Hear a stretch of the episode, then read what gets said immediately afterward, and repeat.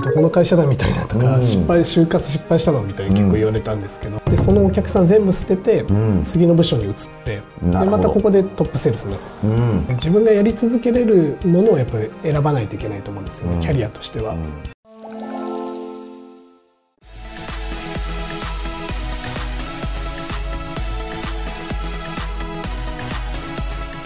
はい皆さんこんにちはえー、後編も引き続き、えー、渡辺さんにお越しいただいております。よろしくお願いします。お願いします。はい。前編では主にライフヒストリーのところ聞いてたんですけれども後編では、えー、M&S センターさんそもそも何で入られたんですかっていうところから仕事論のところをギュギュッと伺っていければなと思っておりまして、はい、大学時代まで含めると本当にあのかなりビジネス含めてさまざまなご経験されてたと思うんですよ。うん、ある種、まあ、選べる立場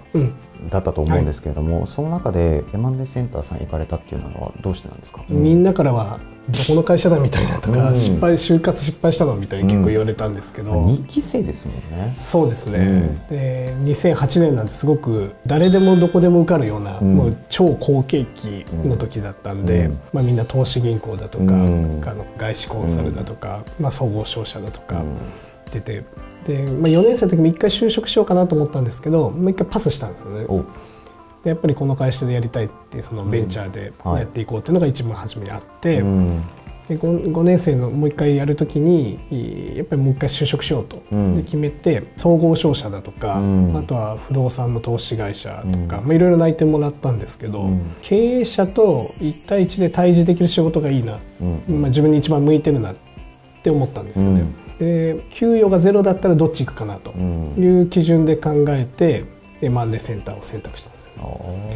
当時平均年収もすごい低かったです MA センターって。あの今だとこう高年収ランキングとかで上がってきて、ね、出てくるんですけど、はい、当時1000万もいかないぐらいで、まあ、言ったら自分のその学生時代の給与より低い、あの平均年収が、だったんですけど、まあ、それで稼げなかったらしょうがないだろうっていうのと、自分が本当にやりたい仕事どっちかなっていうので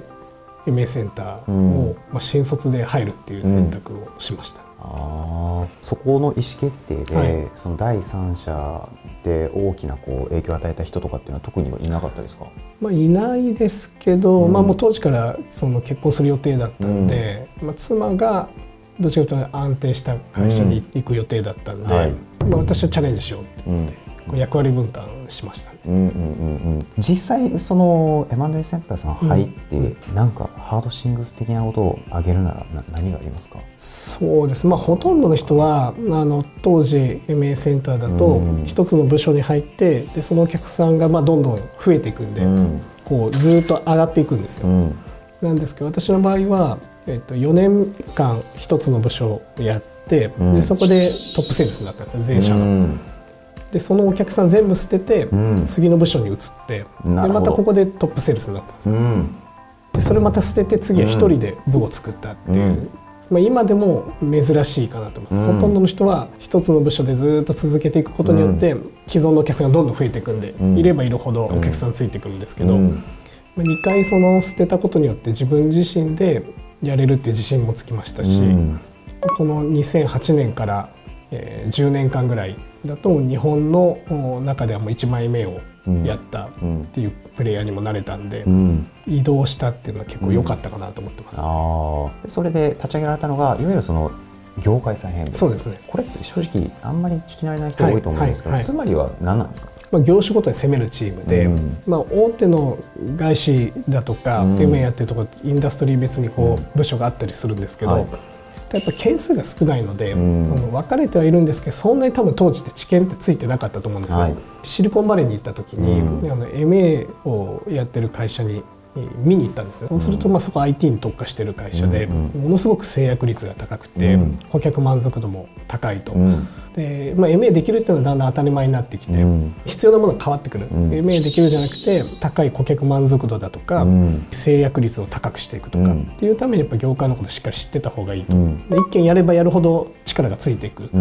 っていうのでこれをやるべきだなと思って、あのスタートした。もうあれですね。もうそのまま2016年に立ち上げられて、はい、でその後には執行役員になり、はい、で上席執行役員になり取締役になり、はい、華々しい。周りに言われません？まあそうですけどやっぱり結家からすると遅かったのかなっていうふうには思いますね、自分では。うん、ただ当然やっぱり年功序列というか、うん、あのまあいろいろあるのはありますよね。これ多分誰か見ると思うんで。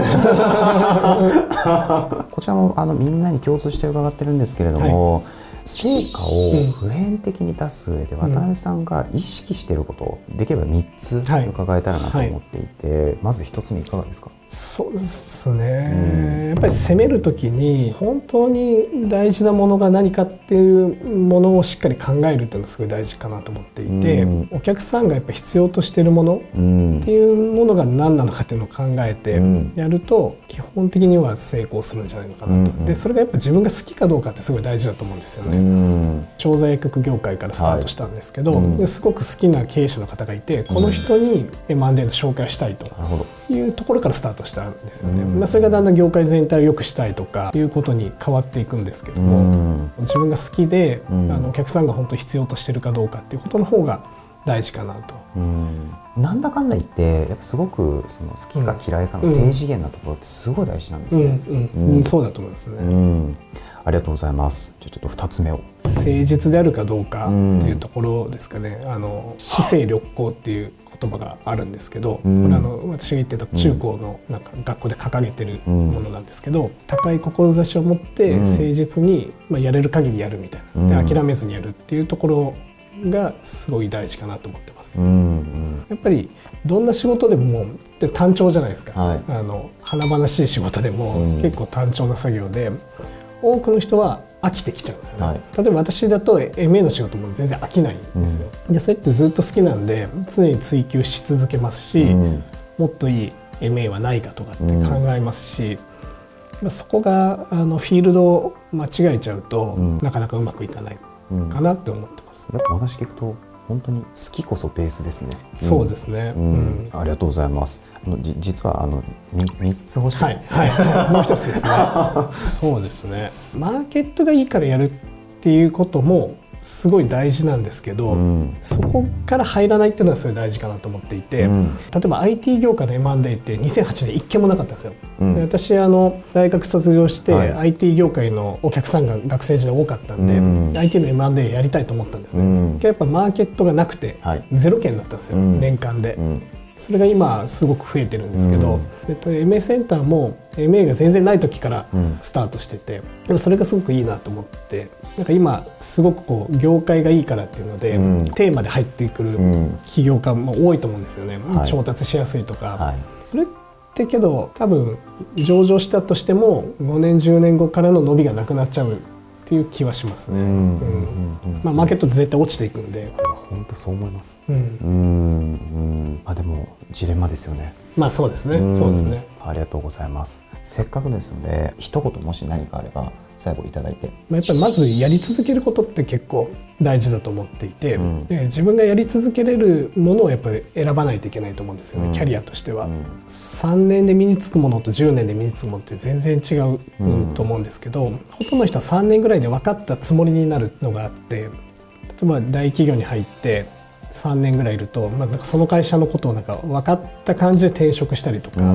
あると思うんですけど実際はそんな分かってないですか、うん、マネージメントもしてないし例えば本部にも行ってないしとか、いうのがあるのでもうちょっと長く追求し続けた方が後々力になるかなっていうのと、うん、あとは、まあ、企業の規模と、まあね、年齢っていうわけでもないんですけど、求められるものって変わっていくと思うんですよね。で例えば20代で結構セールスが生きてくるというか、うん、セールスが強いと思うんですけど、うん、けど30代ってセールスだけだとやっぱりなかなか難しくて、うん、例えば証券会社だと証券リテールとかでこう成果を出す人も、多分そのまま40代にはなれないと思うんですよね。はい、やっぱ30代になるともうちょっと人を使うとか、あるいは知識があってなんか IPO の提案をするとかってなると組織を動かす力だったりだとか、高度な知識が必要になってきたりとか。なんで20代で生きてこない人も30代で生きてきたりもしますし、うん、30代で生きてくる力とまた40代で生きてくる力ってまた違ったりもするので、うん、自分自身の成功体験を捨てるというか次のステージに上がっていくために必要なものって身につけないとずっと同じやり方でこう結果が出てても、うん、やっぱ次のフェーズに行くと出なくなるので、うん、やっぱ自分自身がやっぱ変わらないといけないっていうのは一番あるかなと思います、うん、ありがとうございますまあ、石の上にも3年と言いますけど3年で何が分かんねんと。そうですね、それはそう思いますね、うん、若かりし20代の頃って、ぶっちゃけ休んでました？20代の時は休んでないですね、ほぼ。好きなんで何ですかね、例えばサッカー選手がずっとリフティングしてるみたいな,、うん、なんですかずっとボール蹴ってるのと一緒で多分飽きないと思うんですよ。これがすごいサッカー好きな人がバスケやっててもうまくいかないと思いますし、やっぱ自分がこうやり続けれるかどうかすごい基礎的なことでも飽きない仕事なのかどうかっていうのは大事かなと思います。うん。今日ほどこんなに好きというキーワードが出た回は ないですけどでもやっぱこれすごい大事だなって改めて痛感しました、うん、ちなみになんか、はい、MA 業界に行きたいんだけどみたいな人がいたら、うん、それはもう渡辺さんにご連絡しても全然、はい、はい、いただければありがとうございます。はい、ご興味ある方はぜひ直接ご連絡いただければと思います。はい、ご出演ありがとうございました、ありがとうございます。